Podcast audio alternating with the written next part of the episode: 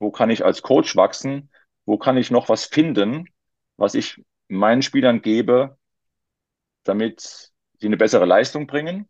Der Schmerz einer Niederlage hat schon so etwas wie eine enorme Kraft auch, um auch Grenzen zu verschieben, um neue Wege vielleicht zu finden, damit man besser wird und, und nicht mehr so oft verliert. Also auch wenn du verlierst, geht es trotzdem weiter. Das Leben geht weiter. Das Leben läuft ja nicht immer nur auf einer Geraden, sondern das Leben ist spannend und es gibt immer wieder Herausforderungen. Es gibt große Herausforderungen, es gibt Probleme, es gibt schwierige Zeiten im Sport wie auch, wie auch im Leben, denke ich. Und es geht einfach darum, das auch anzunehmen. Und letztendlich, auch wenn was schief läuft im Tennismatch, hast du immer den Seitenwechsel oder auch den Seitenwechsel nach dem Satz, wo du quasi immer ein, ein Stopp machen kannst, ein Innehalten hm. bewusst machen kannst und dir die Frage stellen kannst, bringt das, was ich jetzt gerade tue, was ich spiele, mich an mein Ziel? Wo willst du hin? Ist die erste Frage. Und was bist du bereit dafür zu tun? Der neue Gesundheitspodcast aus Österreich. Now, die Health Podcast bei Alpha Tauern. Daniela und Bernhard Sebastian Lürzer suchen gemeinsam mit Expertinnen und Experten wöchentlich Antworten auf die Frage, wie man ein gesundes, vitales und langes Leben führen kann. Herzlich willkommen und viel Spaß beim Reinhören.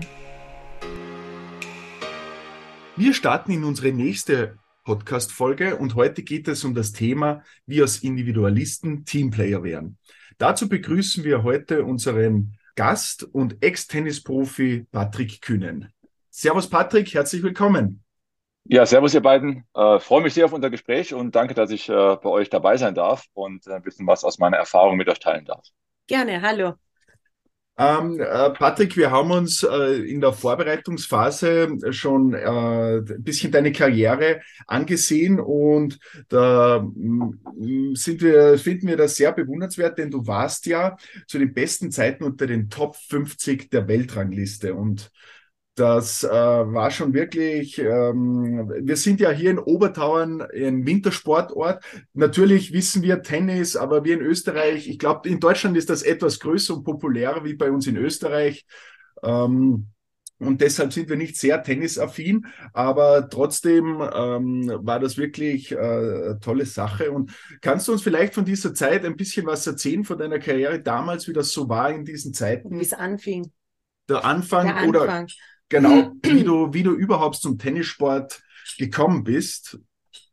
Ja, klar, also ich äh, fange dort mal an, aber ich habe, äh, weil ihr jetzt auch Österreich angesprochen habt, ähm, ich lebe ja momentan auch in Österreich und habe auch äh, viele österreichische Freunde im Tennis damals ja auch gefunden. Äh, die Freundschaften bestehen bis heute. Also Österreich hat ja auch eine starke Tennistradition.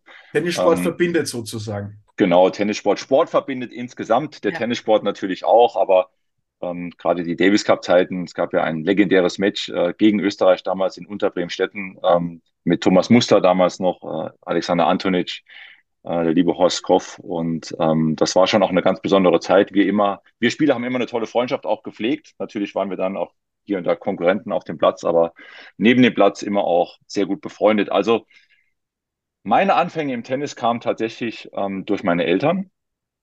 Ich habe früher, äh, wie viele Jungs, Fußball gespielt und äh, bei uns im Ort und habe dann, ja, bin mit meinen Eltern, wenn meine Eltern Tennis spielen gegangen sind, mit meinen Eltern mitgefahren, habe dann viel an der Tenniswand gespielt, stundenlang irgendwann, bis ich raus hatte, wie ich gegen die Wand gewinnen kann.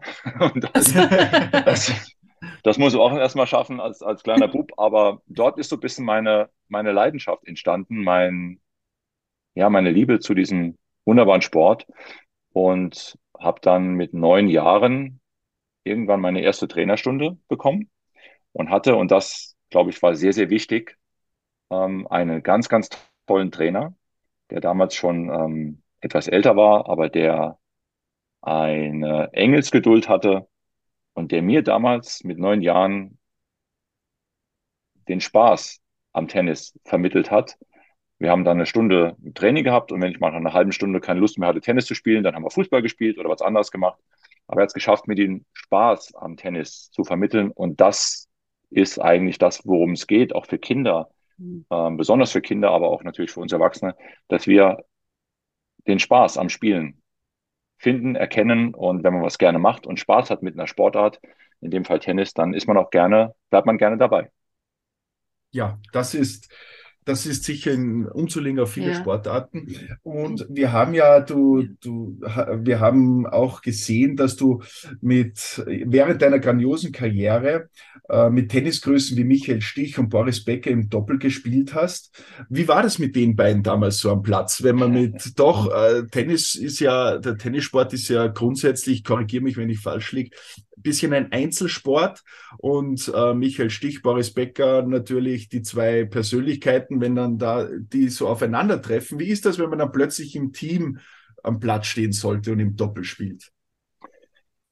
Also ich habe es immer geliebt, im Team zu spielen. Ähm, ich habe meine größten Erfolge auch im Team feiern dürfen, äh, sei es im, im Davis Cup oder auch World Team Cup, selbst in der Tennis-Bundesliga und habe das sehr genossen äh, im Team zu trainieren, im Team zu spielen und äh, mit, mit Boris ähm,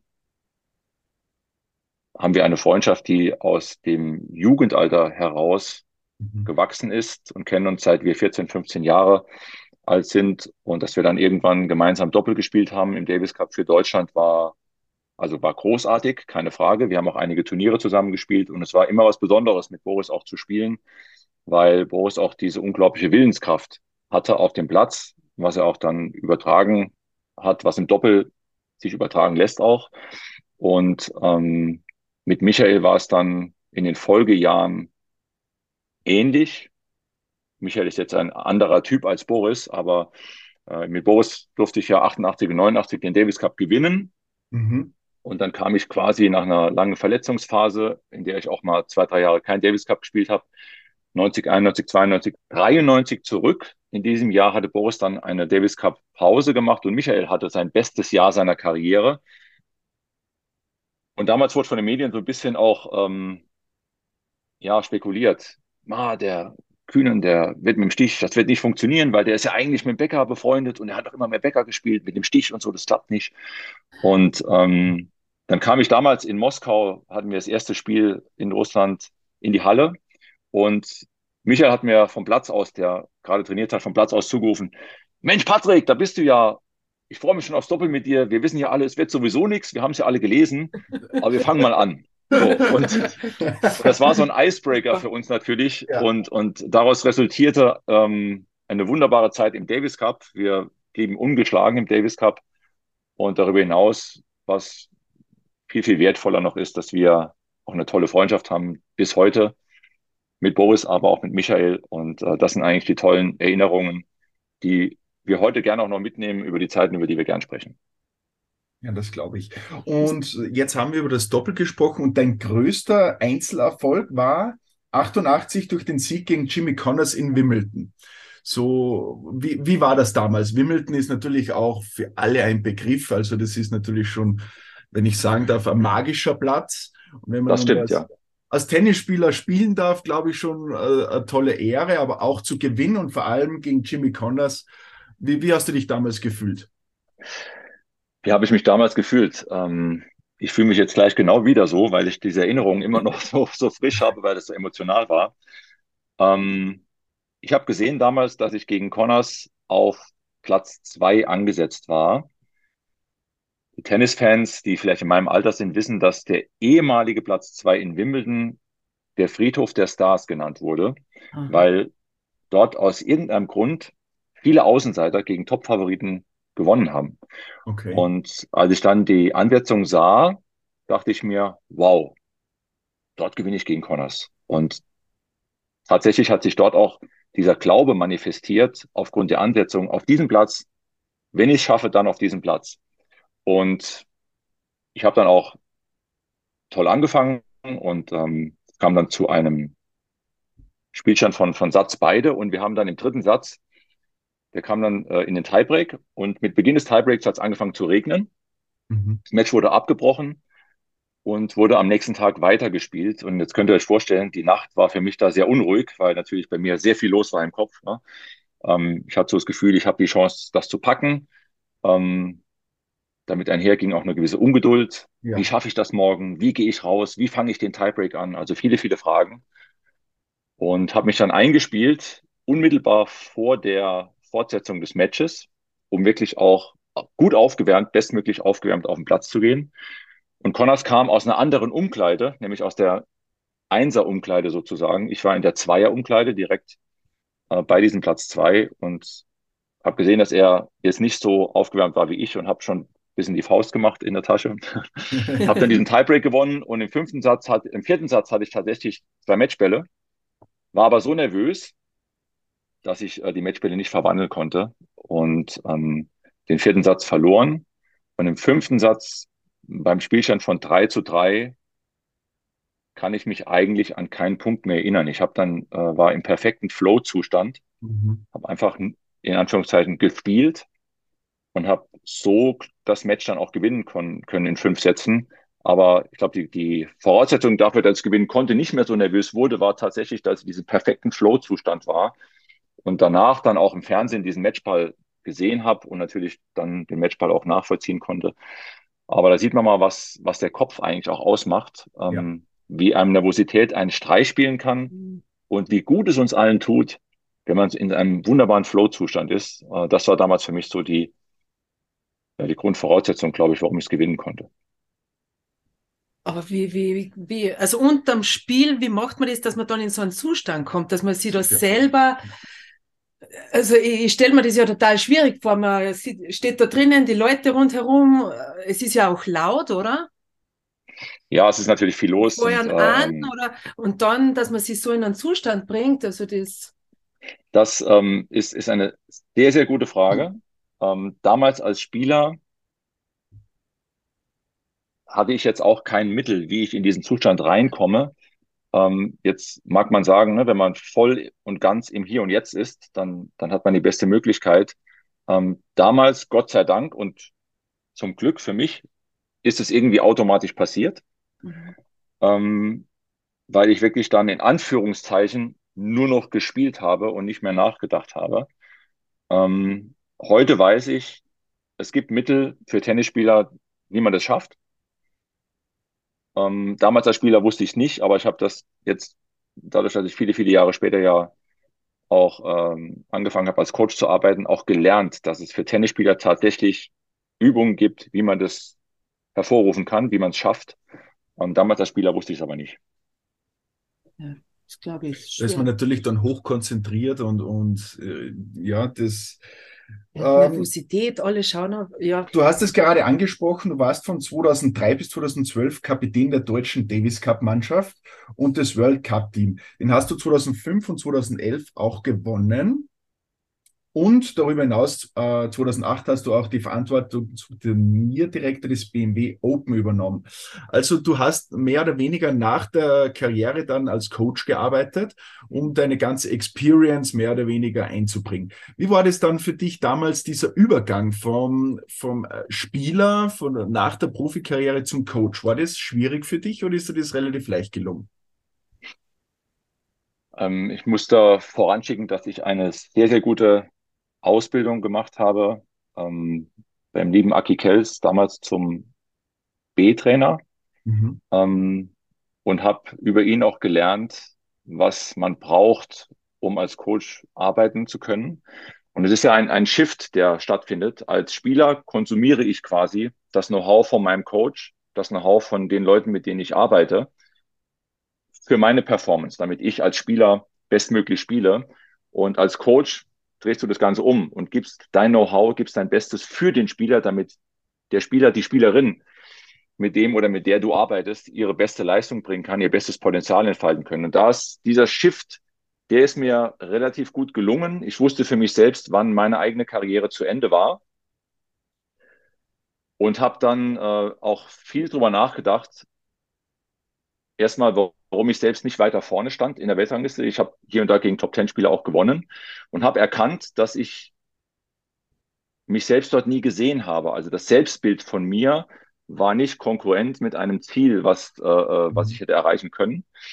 Und statt nachzutrauern, habe ich gedacht, komm Junge, die ganzen Erkenntnisse, die Erfahrungen, die du gemacht hast als Spieler, die sind sehr wertvoll. Und das möchte ich meinen Spielern, meinen, meinen Spielern weitergeben, mit denen ich arbeite. Und ähm, muss ganz ehrlich sagen, seit, seit ich coache, ist quasi meine, meine Leidenschaft fürs Coaching ständig gewachsen, hat sich auch über die Jahre etwas verändert, weil ich selbst als Coach heute noch schaue, wo kann ich was dazu lernen, wo kann ich als Coach wachsen, wo kann ich noch was finden, was ich meinen Spielern gebe, damit sie eine bessere Leistung bringen. Heute arbeite ich mehr im Breitensport durch die Tennis-Events, die ich mache. Und mir macht es extrem viel Freude und es erfüllt mich, wenn ich Hobbyspielern, Freizeitspielern, Clubspielern äh, Hilfestellung geben kann, Tipps geben kann, mit denen sie nicht nur ihr Spiel verbessern, sondern auch mehr Freude auf dem Platz haben für diesen wunderbaren Sport. Finde ich schön. Ich finde auch, dass das zeigt von äh, einer gewissen Größe, äh, zu sagen, okay, und jetzt ist meine Karriere zu Ende und all das Know-how, die Erfahrungen ja. gebe ich dann weiter. Also das finde ich schon stark und eine wirkliche Größe. Wie war das damals, nochmal rückblickend, äh, wie, du mit, wie bist du mit Niederlagen umgegangen? Ich meine, wir sagen ja immer, durch Fehler, durch Niederlagen wird man gestärkt. Wenn man daraus lernt, kann man wirklich mhm. gestärkt mhm. hervorgehen. Wie, wie bist du damit umgegangen? Also nach Niederlagen früher als Spieler war ich offen und ehrlich oft stinksauer. Ja, und Herzen. Ja, klar, natürlich, äh, weil natürlich damit ja ein gewisser Frust einhergeht und äh, du bereitest dich vor, du trainierst darauf hin und dann schaffst du es nicht, äh, weil du vielleicht selbst nicht in der Lage bist, deine beste Leistung zu bringen. Man ist auch nicht jeden Tag gleich oder weil der Gegner einfach auf dein Spiel eine bessere Antwort hatte. Da war dann schon viel Frust mit im Spiel und ich hatte damals als Spieler jetzt nicht sowas wie ein, ein, ein gutes, perfektes Tool, um Niederlagen zu bewältigen. Ähm, für mich damals war es wichtig, die Niederlage auch, auch zu durchleben, also im Nachgang zu durchleben. Und dann ging es als Spieler früher wieder auf den Tennisplatz, mhm. um besser zu werden, um, um, um, um nicht mehr so oft zu verlieren. Ähm, und ich glaube auch, dass dieser, dieser Schmerz einer Niederlage ein großer Antrieb ist für viele, um es das nächste Mal besser zu machen, um diesen ja. Schmerz nicht mehr zu erfahren, hat der Schmerz einer Niederlage hat schon so etwas wie eine enorme Kraft auch, um auch Grenzen zu verschieben, um neue Wege vielleicht zu finden, damit man besser wird und, und nicht mehr so oft verliert. Ich habe aber damals dann, und es ist äh, vielleicht auch eine ganz schöne Geschichte, äh, die dazu passt, äh, es war das Davis Cup Finale ähm, 1993 ähm, und stand 1 zu 1 und ich habe damals dann mit Michael Doppel gespielt gegen Woodford Woodbridge und am Abend davor hat mich auf einmal so ein bisschen die Realität eingeholt. Ich dachte mir dann abends im Hotelzimmer, wow, ich spiele morgen mit Michael, der mein Freund ist oder Freund ja war und ist. Aber in meiner Wahrnehmung natürlich Wimbledon-Sieger damals gegen Woodford Woodbridge, beide das beste Doppel der Welt. Und hat so ein bisschen gedacht, wow, hoffentlich schaffe ich das und versage nicht morgen im Doppel. Und hat wirklich Angst vor diesem Match äh, am Abend vorher schon. Und dann war aber mein Trainer mit mir äh, im Hotel und dann habe ich gesagt, komm, äh, damals Helmut Lüthi, der mir viel gegeben hat und sagt, Helmut, wir müssen reden. Und dann sagt er zu mir, Junge, was ist los? Dann sage ich, du, morgen, das ist schon eine ganz schöne Aufgabe. Äh, was ist, wenn ich es nicht schaffe? Und dann sagt er zu mir, ja, was ist denn, wenn du es nicht schaffst? Dann sage ich, na ja, wenn ich es nicht schaffe, dann kann sein, dass wir verlieren, das Doppel. Dann sagt er, ja, und dann? Und dann sage ich, ja, dann verlieren wir vielleicht einen Davis Cup. Und dann sagt er, ja, was passiert denn, wenn du einen Davis Cup verlierst? Dann sage ich, na ja, das ist dann enttäuschend, frustrierend. Auch für, für mich und meine Teamkameraden, die will ich nicht im Stich lassen. Ja, und dann? Und um das jetzt zu, nicht so lange die Länge zu ziehen, er hat einfach mir immer die Frage gestellt, und dann, was passiert dann? Und am Ende kam dann raus, naja, es geht trotzdem weiter. Also auch wenn du verlierst, geht es trotzdem weiter. Das Leben geht weiter. Und man hat als Tennisspieler ja nie eine Garantie, ob man gewinnt oder verliert. Und das Einzige, was man selbst beeinflussen kann, ist ja, dass man sein Bestes gibt. Und das hat mir damals extrem die Augen geöffnet und extrem viel Kraft gegeben und eine innere Ruhe auch gegeben, mit dem Ansatz rauszugehen, hey, ich gehe raus und gebe mein Bestes. Genau. Und habe mich auch dementsprechend vorbereitet. Ne? Man genau, habe mich dementsprechend vorbereitet. Ich gebe mein Bestes in der Vorbereitung, ich gebe mein Bestes im Match, ich gebe mein Bestes für die Mannschaft. Genau. Gewinnen oder verlieren kann ich nicht beeinflussen, weil es ja einen Gegner, ein gegnerisches Team in dem Fall auf der anderen Seite gibt. Aber was ich beeinflussen kann, ist mein Bestes geben. Und mehr kann man auch nicht geben. Und dann schaut man, was da rauskommt. In dem Fall war es dann äh, ein gutes Ende für uns. Aber das hat mir damals sehr, sehr geholfen und hat, also mein Coach damals konnte das sehr gut auf den Nenner bringen und, und mir diese Angst damals auch nehmen. Ähm, und dadurch war ich auch frei, letztendlich dann mein volles Potenzial auf dem Platz zu entfalten. Schlussendlich kann man das ja auch auf alles umlegen, oder? Wenn man sich gut vorbereitet hat, dann hat man sich später zumindest nichts vorzuwerfen.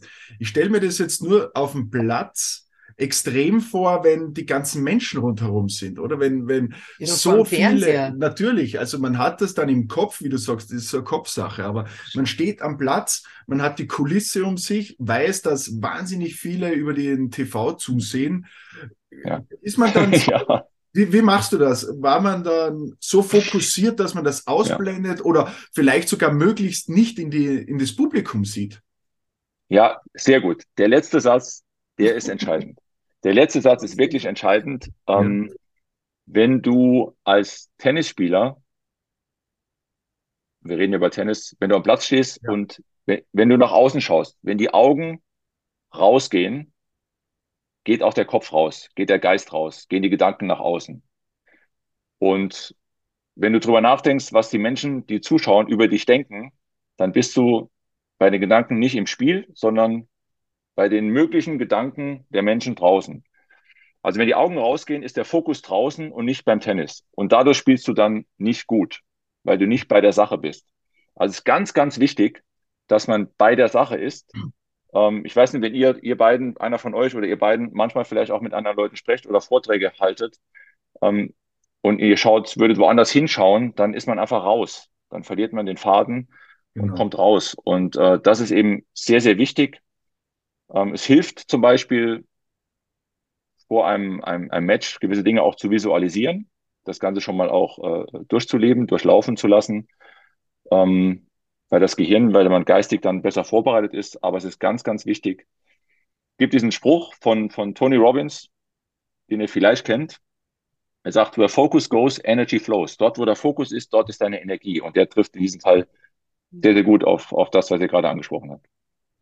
Gibst du dann auch die Tipps, die du früher bekommen hast von deinem Coach, auch den Athleten weiter als Coach so? Absolut. Oder magst Absolut. Du, hast du andere Tipps, die, die jetzt gerade zeitgerecht, also zeitgerecht weiß ich jetzt nicht, aber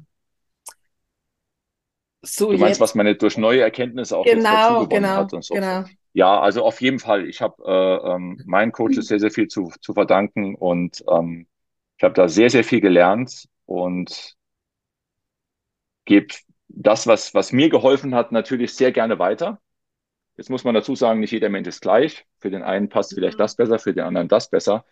Aber ähm, mein, mein Ziel ist immer, dass ich eigentlich äh, das, was ich gelernt habe und das, was ich weiter lernen kann, auch das ist, glaube ich, ganz, ganz wichtig, weiter lerne, an die Menschen weitergeben, mit denen ich arbeite.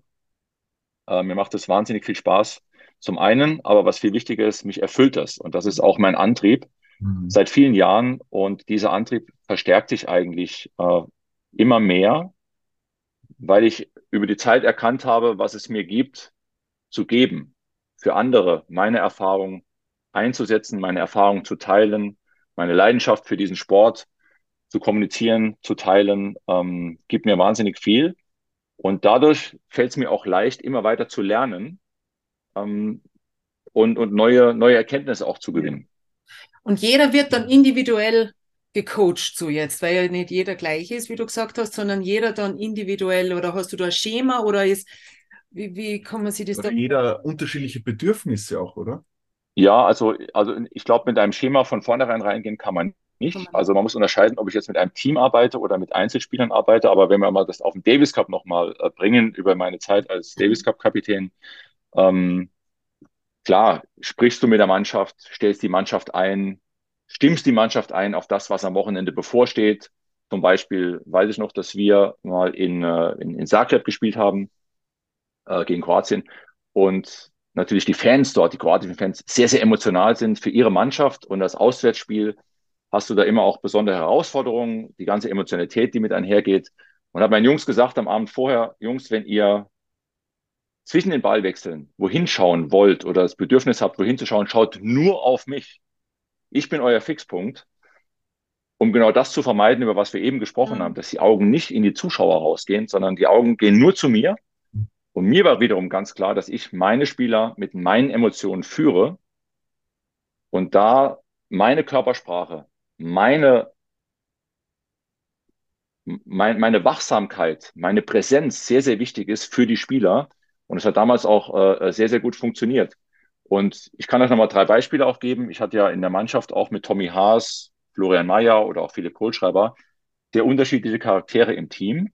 Mhm. Und beim Seitenwechsel hast du ja jetzt nicht viel Zeit, um die Spieler abzuholen oder vielleicht den einen oder anderen Tipp zu geben. Aber ähm, bei Tommy Haas war es wirklich so, wenn Tommy nach einem langen Ballwechsel auf die Bank kam, war der voll da, ähm, war voll präsent. Und für Tommy hat es am besten funktioniert, wenn der Tipp von mir sofort kam, wenn er auf die Bank kam, danach bisschen Ruhe, danach ist er aufgestanden und hat dann weitergespielt. Bei Florian Mayer war es genau umgekehrt. Wenn ich das bei Florian Mayer gemacht hätte, dann hätte ich ihn vielleicht sogar ein bisschen, äh, äh, ein bisschen äh, überrollt. Florian musste erst kommen und durchatmen. Mhm. Erstmal runterkommen. Ja durchatmen, dann war er aufnahmefähig. Und bei Philipp Kohlschreiber war es tatsächlich so, dass ich mich oft vor Philipp gekniet habe und die Waden massiert habe. Da ging es über den Körperkontakt und okay. dann auch den Blick, den Blick in die Augen, um die Message eben zu transportieren. Das ist das, was ich über die Zeit gelernt habe, ähm, was auch immer so eine kleine Herausforderung natürlich ist. Aber die Menschen dort abzuholen, wo sie sind, ist eben auch sehr wichtig. Ja. Das sind wir ja grundsätzlich beim Thema aus Individualisten Teamplayer machen. Mhm. Das ist ja, wie wir eingangs schon sagten, wo Tennis. Spannende Geschichte. Ja, genau, genau. Also ich stelle mir das wirklich schwierig vor, weil gerade Tennisspieler, jeder hat seine Bedürfnisse, wie du eben gesagt hast, jeder tickt ein bisschen anders und jeder braucht was anderes. Und dann hast du wie lange Zeit? Sieben Tage, eine Woche für die Davis Cup Woche aus dem Team zu machen. Also wie, wie gehst du daran als Coach? Also ganz wichtig ist, äh, dass auch da ein, also grundsätzlich muss ich vorausschicken, dass, dass die Spieler, mit denen ich arbeiten durfte, die haben alles sehr gern gespielt. Für, für Deutschland sehr gern in der Mannschaft gespielt. Das ist meine Grundvoraussetzung. Ähm, und auch da muss ein, ein Shift stattfinden, nämlich der Shift weg von, von, von ich, der muss gehen in Richtung wir, wir als Team. Ich bin ein Teil eines Teams. Ähm, und ich leiste meinen Beitrag für dieses Team. Es geht um den gemeinsamen Erfolg der Mannschaft. Und wenn ich mein Bestes gebe und den, meinen bestmöglichen Beitrag für den Erfolg des Teams leiste, dann hat das Team auch die beste Chance, erfolgreich zu sein. Und wenn das Team erfolgreich ist, profitiere ich ja rückwirkend auch als Einzelspieler davon. So, das Verständnis zu manifestieren ähm, ist, denke ich, sehr, sehr wichtig ähm, dass jeder ein Teil des Teams ist und jeder auch ein wertvoller Teil des Teams ist. Jeder seinen Wert hat. Man kann sich das vielleicht so ein bisschen vorstellen wie Mosaiksteine, die, wenn sie alle am richtigen Ort sind, ein, ein wunderbar schönes Bild abgeben, ein wunderbares Bild entsteht und daraus auch eine enorme Kraft zu ziehen ist für jeden Einzelnen. Und es geht sogar so weit, und das ist auch dann die Herausforderung äh, für mich auch gewesen. Ähm, ich habe ja vier, fünf Spieler, mit denen ich anreise für ein Match und es gibt dann eben damals Davis Cup ist heute ein bisschen anders, aber damals waren es dann zwei Einzel und ein Doppel. Und es kann mhm. sein, dass der eine oder andere Spieler nicht zum Einsatz kommt. Mhm. Und der natürlich dann auch enttäuscht ist, weil er nicht spielt.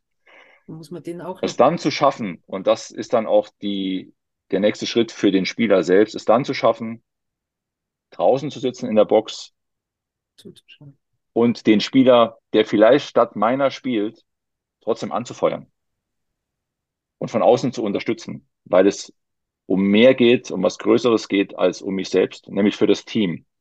Und ich denke, dass wir im Großen und Ganzen das sehr, sehr gut geschafft haben. Aber das ist, denke ich, wenn wir über Teamwork sprechen, über Teamarbeit sprechen, ein ganz, ganz wichtiger Faktor. Und wenn jeder Einzelne versteht, dass der Beitrag eines jeden Einzelnen ein sehr wertvoller ist, ein wichtiger ist für das gemeinsame Ziel, dann hat man viel erreicht. Und letztendlich, wenn man dann auch erfolgreich ist im Team, ich kann euch sagen, die Erfolge, die wir damals gefeiert haben, das Teilen des Erfolgs, das Miteinander feiern eines Erfolgs, das ist, äh, für mich war das großartig und das ist nicht zu vergleichen mit einem Einzelerfolg, mhm. weil man eben gemeinsam etwas geschafft hat. Und das äh, sind Erinnerungen, die bis heute bei mir als Spieler geblieben sind und ähm, als Coach mich auch immer sehr motiviert haben und angeleitet haben. Wie lange vorher arbeitest du dann schon mit den Spielern zusammen? Jahr vorher oder, oder schon ja, länger, also, dass du die, jeden Einzelnen so gut kennst und einschätzen kannst? Oder also ja, das ist äh, äh schon, schon noch wichtig. Ich habe natürlich mal, über die Davis Cup Zeit eine Woche Zeit Intensiv. vor dem Match, aber es ist ganz wichtig natürlich übers Jahr engen Kontakt zu haben. Ja. Ich war ja bei den Turnieren dann auch präsent, also durchlaufend eigentlich, ständig mhm. im Kontakt zu sein, bei den Turnieren dabei zu sein, bei den Spielern auch auch äh, ein, eine gute Beziehung zu haben zu den ähm, einzelnen Trainern der Spielern, mhm. der Spieler, äh, um Kommt einfach äh, ge gemeinsam, gemeinsam ähm, auch das Beste zu geben, weil letztendlich geht, geht es als Coach, für den Davis Cup Kapitän, aber auch für den Individualcoach, geht es immer um den Spieler. Der ja. Spieler steht auf, der, auf dem Platz, in Anführungszeichen auf der Bühne und will performen, will sein Bestes geben. Und deshalb sind Coaches da und äh, um gewisse Türen aufzumachen, durch die der Spieler dann gehen kann und sein bestes Potenzial entfaltet. Ich kann mir vorstellen, dass das eine sehr sensible Sache teilweise ist, denn natürlich möchte ja auch jeder Einzelcoach, dass dann sein Athlet auf den Platz kommt. Kam es da oftmals zu Differenzen, dass man sagt, ey du jetzt guck mein mal, ja, guck, dass meiner spielt? Oder hast du das dann ausgeblendet? Oder ist man dann wirklich so, dass man sagt, okay, hier geht es um die Mannschaft, hier geht es um Deutschland, hier geht es um ein höheres Ziel als wie um den Einzelnen? Genau. Hat da jeder das Verständnis?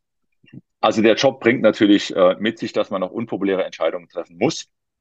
Äh, keine Frage. Und äh, es gibt sicherlich auch Situationen, die sehr herausfordernd sind gab auch Situationen, die sehr herausfordernd waren.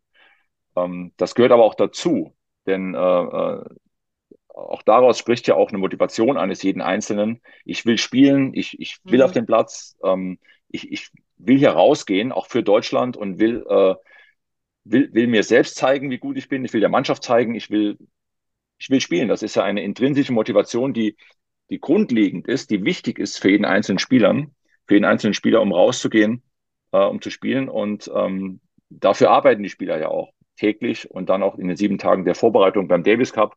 Und ja, sicherlich gab es auch hier und da ähm, Differenzen oder auch ähm, ja, emotionale Gespräche mit Spielern oder Coaches. Aber das bringt auch der Sport mit sich. Mhm. Der Tennissport ist, um das nochmal auf den Punkt zu bringen, ist ja ein Einzelsport und meistens geht es eins gegen eins bei den Turnieren. Und, und, und diese Herausforderung, die ihr eben ja schon angesprochen habt, daraus ein Team zu formen, die hört ja nie auf. Es ist ja, sage ich mal, Davis Cup Matches, die gespielt werden. Ähm, manchmal hast du ein Auswärtsspiel, manchmal hast du ein Heimspiel, dann ist die, der Belag ein anderer, dann ist vielleicht der, der Spieler gerade nicht so gut in Form, der, der Spieler kommt aus einer Verletzungszeit, der andere Spieler hat eine tolle Zeit. Also nicht jeder Davis Cup ist gleich und die ganzen Bewegungen und Schwingungen, die muss man natürlich mit aufnehmen. Aber letztendlich ist dafür auch der Davis Cup Kapitän da, um Entscheidungen zu treffen, um voranzugehen, um zu führen, um selbst auch mit seiner Präsenz und ähm, sagen wir, seiner Motivation und seiner Klarheit auch, was für die Mannschaft am besten ist, das in die Mannschaft reinzutragen und zu transportieren. Also wenn ich das jetzt so wirken lasse auf mich, also das ist natürlich schon ein gewisser Druck. Patrick, wie hast du damals als Coach dir deinen Spirit geholt? Deine, wie hast du dich gestärkt? Dass du weißt ja, okay, du bereitest dich vor, alles gut, dann bist du dort und dann kommt's natürlich zu der heißen Phase, sage ich jetzt mal. Wo mhm. hast du dir dann deinen Spirit geholt? Wo hast du dir deine kurze Auszeit geholt, mal durchzuatmen und zu sagen, okay, ich bin der Coach, ich muss jetzt die Entscheidungen treffen. Wie, wie bist du da in diesen Situationen umgegangen? Oder wo hast du deinen Spirit oder deine Stärke dann kurzzeitig geholt dafür? Also die, äh, für mich hat Klarheit, Klarheit an sich eine enorme Kraft. Äh, Klarheit im Sinne von, ähm, wo will ich hin und was bin ich bereit dafür zu tun? Diesen, diesen Weg zu sehen, wie schaffe ich das, dass wir am Wochenende erfolgreich sind? Und ähm, dann habe ich mir damals als Coach natürlich auch einen Plan gemacht, wie werden wir trainieren die nächsten Tage, auf was kommt es an.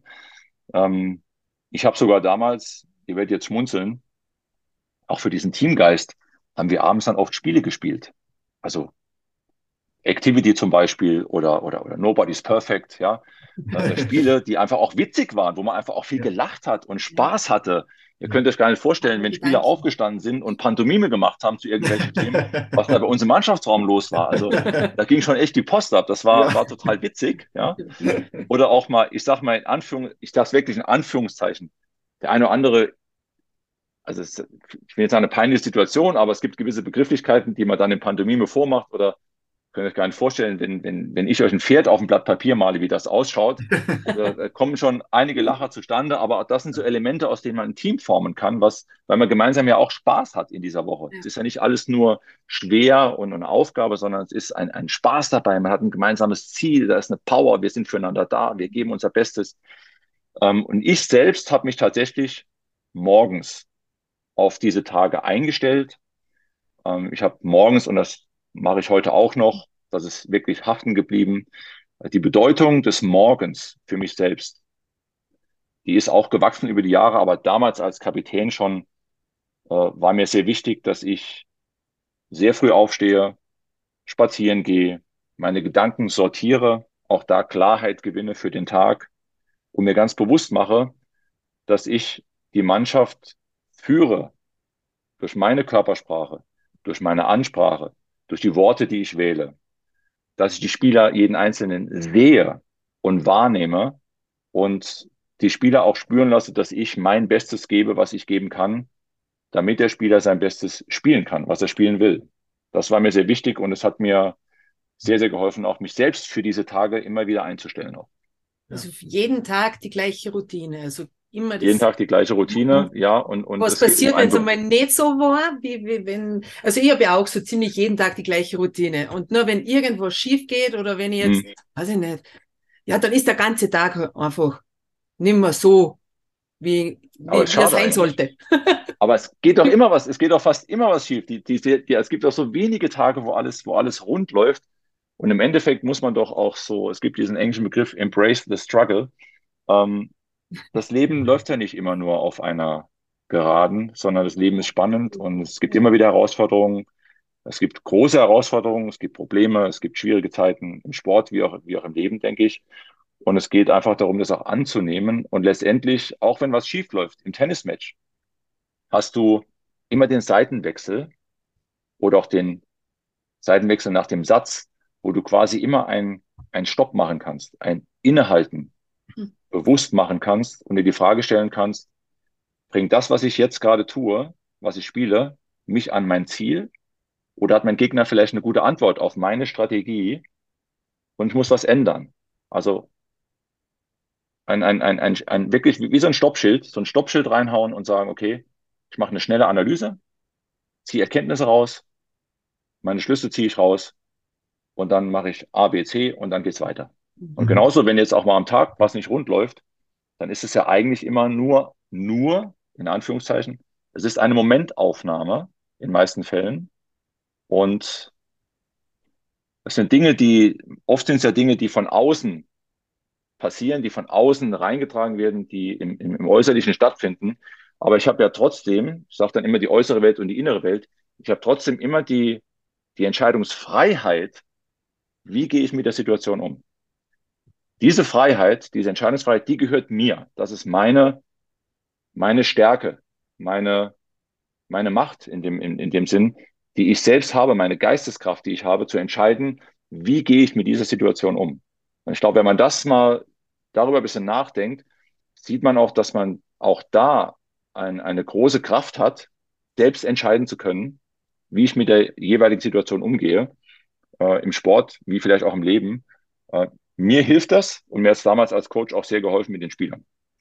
Ist das heute auch noch so bei dir? Also ich habe ähnlich wie meine Schwester auch so mein Morgenritual und so immer dasselbe Schema beim Aufstehen, was man da macht. Ist, du hast das jetzt ähnlich gesagt, ist das bei dir heute noch so oder hast du ein bisschen was daran geändert oder ist bei dir wirklich so, siehst du, dass jeder Tag mehr oder weniger gleich ist, dass du gleich in den Tag startest? Also ich habe jetzt über die Jahre herausgefunden, was mir einfach, äh, äh, wie meine Morgenroutine am besten aussieht, welche, mhm. welche mir am, am besten, am, am, am besten tut, am gut tut, richtig gut tut, ähm, weiß aber auch, dass selbst wenn ich mir meinen Plan zurechtlege für den Tag, dass in seltensten Fällen der Tag so rund läuft und, und bereite mich auch morgens schon darauf vor, wenn was schief geht, dann ist das so, dann nehme ich das an und das ist dann auch okay. Ja. Könnte besser werden. Darf gut sein. Darf gut sein. Ich glaube, die Akzeptanz ist auch ganz, ganz wichtig, dass man Dinge dann auch akzeptiert und Ja. sagt, okay, das ist dann jetzt so, ich mache das Beste draus und, und weiter geht's. Ja, Das hilft eh nicht. Dann. ja Ja. doch, Akzeptanz ist schon, hat, also Akzeptanz hat auch, auch, hat auch sowas wie eine, wie, wie eine Kraft. Ich akzeptiere die Situation, ich nehme sie an und schaue, was ich damit machen kann. Wie, Ja. wie kann ich mit der Situation am besten umgehen? Ich glaube, und, und da kommt für mich der Begriff Freiheit wieder ins Spiel. Diese Freiheit zu haben, ich entscheide, wie ich damit umgehe. Hm. So entwickelt man sich dann auch, ja. Und jetzt haben wir ja viel von den früheren Zeiten gesprochen.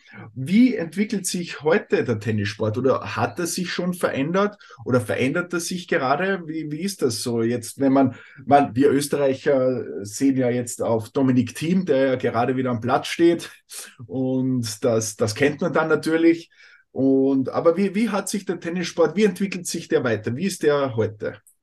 Im Gegensatz Ja, Tennissport-. Ja, es ist im Vergleich zu meiner Zeit sehr viel athletischer geworden.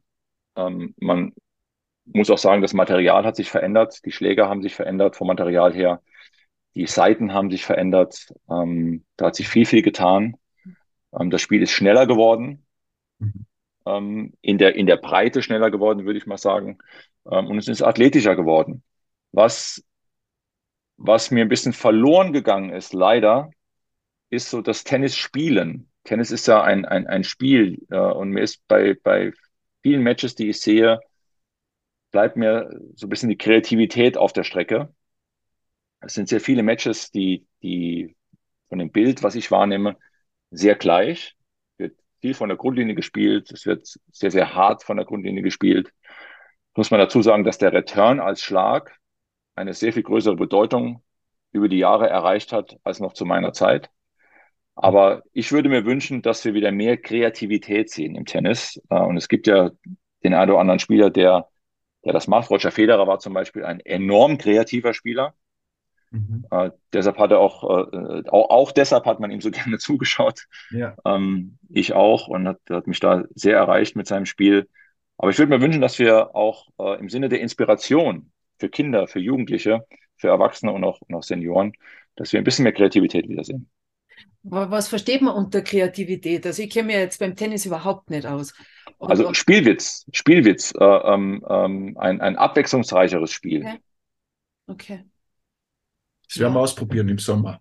Wir zwar. Ja, Ja, mal ein bisschen, bisschen, man hat ja viele Möglichkeiten. Also ähm, äh, ein, ein, ein, Michael Schisch hat das sehr gut beschrieben. Michael ist ja auch Künstler und hat äh, viele, viele äh, tolle Werke ja auch äh, äh, gestaltet und hat das mal beschrieben, dass es so ein Vergleich das wie mit so einem äh, also ein Canvas zum Beispiel mit einem Tennisplatz und dort kann man sich ausleben. Man kann dort seine Kreativität freien Lauf lassen. Und im Tennis, man kann von der Grundlinie spielen, man kann Surfen Volley spielen, man kann Slice spielen, man kann hohe Bälle spielen, schnelle Bälle spielen, langsame Bälle spielen, Ja. Stoppbälle spielen.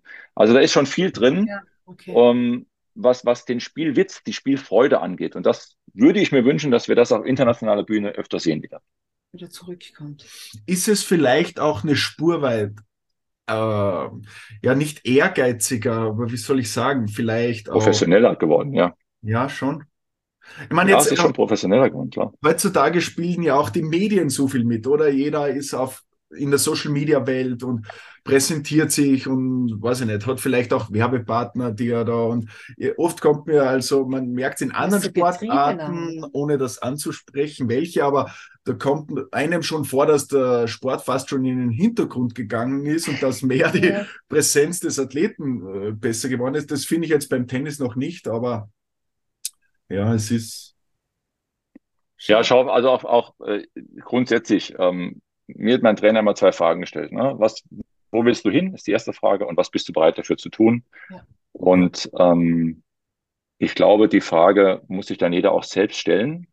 Ähm, Man darf auch die Dinge dann nicht pauschal formulieren. Ich glaube, da wird man auch vielen ungerecht, aber letztendlich geht es darum, ähm, für jeden, der, der jetzt als Profi, auch als Tennisspieler Spieler oder Tennisspielerin am Turniere spielt, äh, ja, das Beste aus seinen Möglichkeiten zu machen. Ähm, den, den hoffentlich den Sport auch so zu lieben, dass ich mit einer Begeisterung das Training absolviere, dass ich mit einer Begeisterung Konditionstraining, Fitnesstraining, alles, was dazugehört, von mir aus mentales Training im Grunde mache. Und natürlich gibt es Tage, an denen es auch mal nicht leicht fällt und man sich ein bisschen zwingen muss. Aber im Kern brauchst diese intrinsische Motivation ähm, für den Sport, um, um als Profisportler irgendwo hinzukommen. Das ist, glaube ich, in allen Sportarten so. Ja. Und es geht immer bei einem selbst auch los. Was dann später daraus gemacht wird, ist was anderes. Aber der Kern des Ganzen, der liegt immer bei einem selbst. Ja. Du hast ja in deinem Leben schon sehr viel erreicht, sehr viel weitergegeben. Gibt es noch irgendwas, was du noch sehr gerne erreichen möchtest oder machen möchtest, was dir sehr am Herzen liegt, was du noch weitergeben möchtest? Also ich bin nach wie vor, Gott sei Dank, ein neugieriger Mensch und lerne gern dazu. Und ähm, für die nächsten Jahre ist mein Beitrag auch für die, für die Tenniswelt. Und das ist, äh, was, was ich auch gelernt habe, besonders durch die Tennis-Events mit, mit Freizeitspielern. Ähm, das, was mich antreibt, etwas mein Know-how zurückzugeben oder in, in, zu den Tennisspielern, Tennisspielerinnen zu geben. Das ist das, was mich antreibt und was auch so mein Leit, Leitbild ist für die nächsten Jahre. Und ähm, ja, dann auch mhm. möglichst mit Freude und, und Gelassenheit und Neugierde weiterhin durch, weiter durchs Leben zu gehen. Ja, schön. Schön. Und was möchtest du unseren Zuhörern noch so mit auf den Weg geben? Ein Tipp, so? Ja, also für die Zuhörer, ich, ich finde eine, eine, eine, eine gewisse Form der kindlichen Neugierde mhm. tut uns einfach allen gut. Ja, stimmt.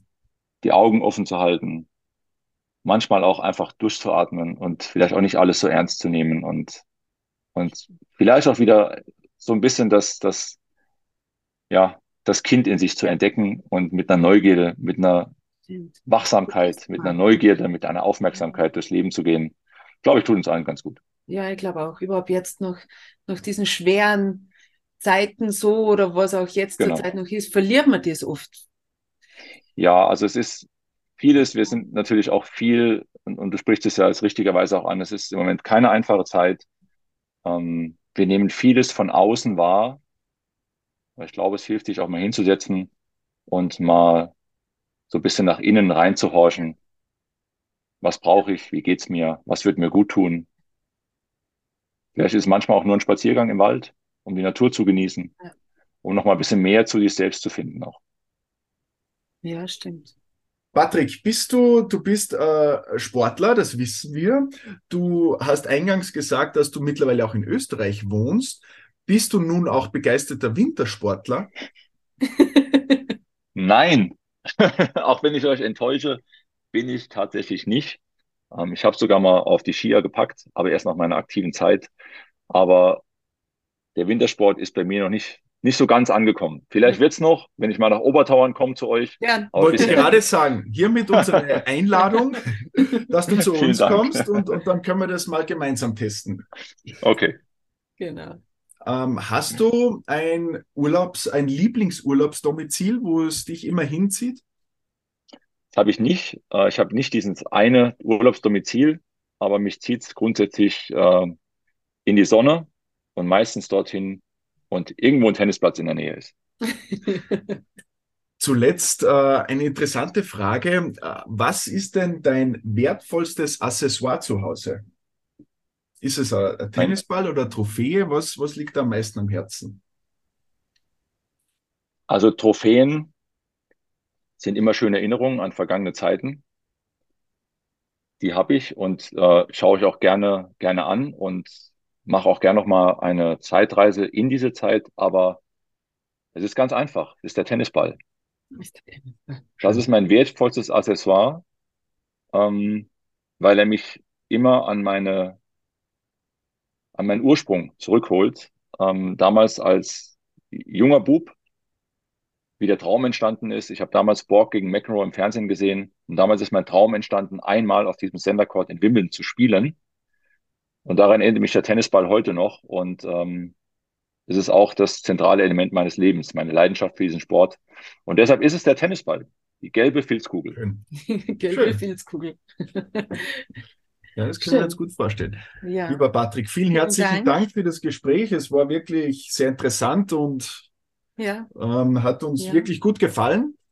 Wie gesagt, mir auch. Vielen Dank auch für die Zeit. Die auch. Einladung, dass du zu uns kommst. Also es gibt ja nicht nur Skifahren, man kann ja auch mehr machen. Schneeschuhwandern. Vielleicht können wir dich für irgendwas begeistern. Wunderbar. Und wenn ich mich nur in den Schnee reinlege, ist auch okay. genau. Alles klar, danke euch vielmals. Alles Gute. Vielen, vielen Dank. Alles Gute euch auch. Haben Sie ein Thema, welches Sie brennend interessieren würde? Gerne können Sie uns Ihre Anregungen und Wünsche mitteilen. Wenn Ihnen diese Folge gefallen hat, freuen wir uns über eine positive Bewertung auf den diversen Plattformen. Abonnieren Sie unseren Podcast, um keine Folge mehr zu verpassen. Bis bald und bleiben Sie gesund.